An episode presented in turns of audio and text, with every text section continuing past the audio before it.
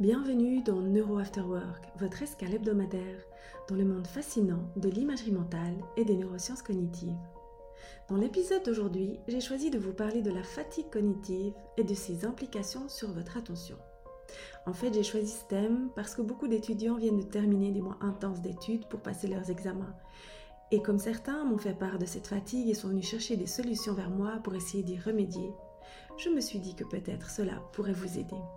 En plus, je suis certaine que vous aussi, vous la connaissez, cette fatigue. Elle est différente en fait d'une fatigue physique. Vous savez, elle nous donne l'impression que presque tout devient un peu brumeux dans notre esprit qu'on sature et qu'en fait, la seule chose qui nous donne vraiment envie sur le coup, c'est de nous affaler sur un canapé en arrêtant de devoir penser.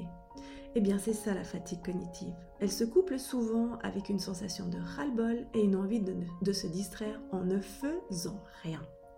Eh bien, cet état est induit par le surmenage de votre fameux cortex préfrontal, mais pas seulement. Il se produit, et nous allons le voir, suite à une fluctuation des neurotransmetteurs et est signalé par l'accumulation d'adénosine. Mais c'est quoi l'adénosine? Eh bien, c'est une molécule issue de l'activité de toutes nos cellules. Elle est présente donc dans tout notre corps. Dans notre cerveau, cette adénosine régule notre cycle veille-sommeil et elle joue en plus le rôle de signal pour nous avertir quand il est temps pour nous de nous reposer. Durant la journée et quand nous sommes actifs et éveillés, elle s'accumule tranquillement dans notre cerveau. Quand cette accumulation atteint un certain niveau, l'adénosine nous envoie alors un signal, plus précisément à notre corps, pour lui dire qu'il est temps de se reposer. Pendant la nuit, le sommeil aide à nettoyer, si j'ose dire, l'adénosine accumulée. Et c'est grâce à ce nettoyage que le matin, nous nous sentons reposés et alertes. Mais saviez-vous que la caféine agit en bloquant les fameux récepteurs de l'adénosine dans notre cerveau? Eh oui, c'est pour cette raison que nous avons l'impression que le café nous aide à rester éveillés, mais en fait c'est juste un procédé chimique qui bloque une information transmise à notre corps. Donc l'épuisement cognitif a comme signal l'adénosine, mais comment cela se passe-t-il dans notre cerveau et que faire pour ne pas s'épuiser? Tout d'abord, quand vous étudiez ou travaillez, votre cortex préfrontal est très actif pour vous aider à planifier, à prioriser vos tâches ou encore à mémoriser. Mais s'il travaille trop longtemps sans pause, il peut alors commencer à se fatiguer. Comme vous le savez déjà, votre cerveau utilise des messagers chimiques appelés les neurotransmetteurs pour vous aider à vous sentir motivé, heureux et alerte. Mais lorsqu'il est trop sollicité, les niveaux de ces messagers peuvent baisser, ce qui vous fait vous sentir alors de plus en plus fatigué. Souvenez-vous, nous avons déjà parlé, la dopamine vous aide à vous sentir motivé et satisfait. Alors, quand elle diminue, vous pouvez avoir du mal à trouver de la motivation, de la joie dans ce que vous êtes en train de faire.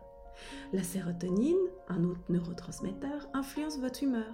Si elle se déséquilibre, vous allez commencer alors à vous sentir un peu plus triste, voire anxieux. Il y a la noradrénaline, elle, qui vous garde éveillé, attentif. Et lorsque vous commencez à vous épuiser, eh bien elle, elle baisse et il vous est plus difficile de vous concentrer. Mais en plus de ces fluctuations de nos fameux neurotransmetteurs, il y a aussi certaines parties de notre cerveau qui, comme on dit dans le jargon des neurosciences, ne se parlent plus entre elles. En tout cas, ne se parlent plus aussi efficacement qu'elles le devraient. Et la conséquence est que vous n'arrivez plus à penser clairement et que vous n'enregistrez plus rien. Les liens entre les matières, les tâches ne se font plus et c'est le brouillard dans votre tête. Et c'est là que l'adénosine entre en jeu pour vous dire Hey, il est temps de faire une pause. Mais alors, comment pouvez-vous aider votre cerveau à rester compétitif et contrecarrer cette fatigue? La clé est dans la gestion de votre charge cognitive. Des études montrent que des pauses cognitives, même courtes, permettent au cortex préfrontal de récupérer, améliorant ainsi votre concentration et faisant ainsi baisser le taux d'adénosine dans votre cerveau. Vous pouvez donc choisir de faire par exemple des pauses régulièrement, d'écouter de la musique, de vous relaxer, de faire une méditation ou carrément piquer un petit somme. Et pensez aussi à ne pas surcharger votre emploi du temps et à y intercaler des pauses. Et bien entendu, il faut aussi bien dormir la nuit et surtout en suffisance, car comme on le sait, un sommeil de qualité est sans contexte notre meilleur allié. En prenant ainsi soin de votre cerveau, vous lui offrez la capacité de continuer à performer pour vous jour après jour alors votre attention ne sera que meilleure. Voilà, cet épisode touche à sa fin. Et la prochaine fois que vous vous sentez mentalement fatigué, rappelez-vous que votre cortex préfrontal mérite une pause. Faites une promenade, méditez ou simplement reposez vos yeux. D'ici là, n'oubliez pas, notre cerveau est unique et il est de notre devoir d'en prendre soin. Et si cet épisode vous a plu, n'hésitez pas à le partager avec quelqu'un qui pourrait en avoir besoin. Et bien sûr, si vous souhaitez être averti des prochains épisodes, activez les notifications ou abonnez-vous sur les plateformes en tapant Neuro After Work. Je vous souhaite un excellent week-end et vous dis à la semaine prochaine pour un prochain épisode sur les neurosciences cognitives appliquées à votre quotidien.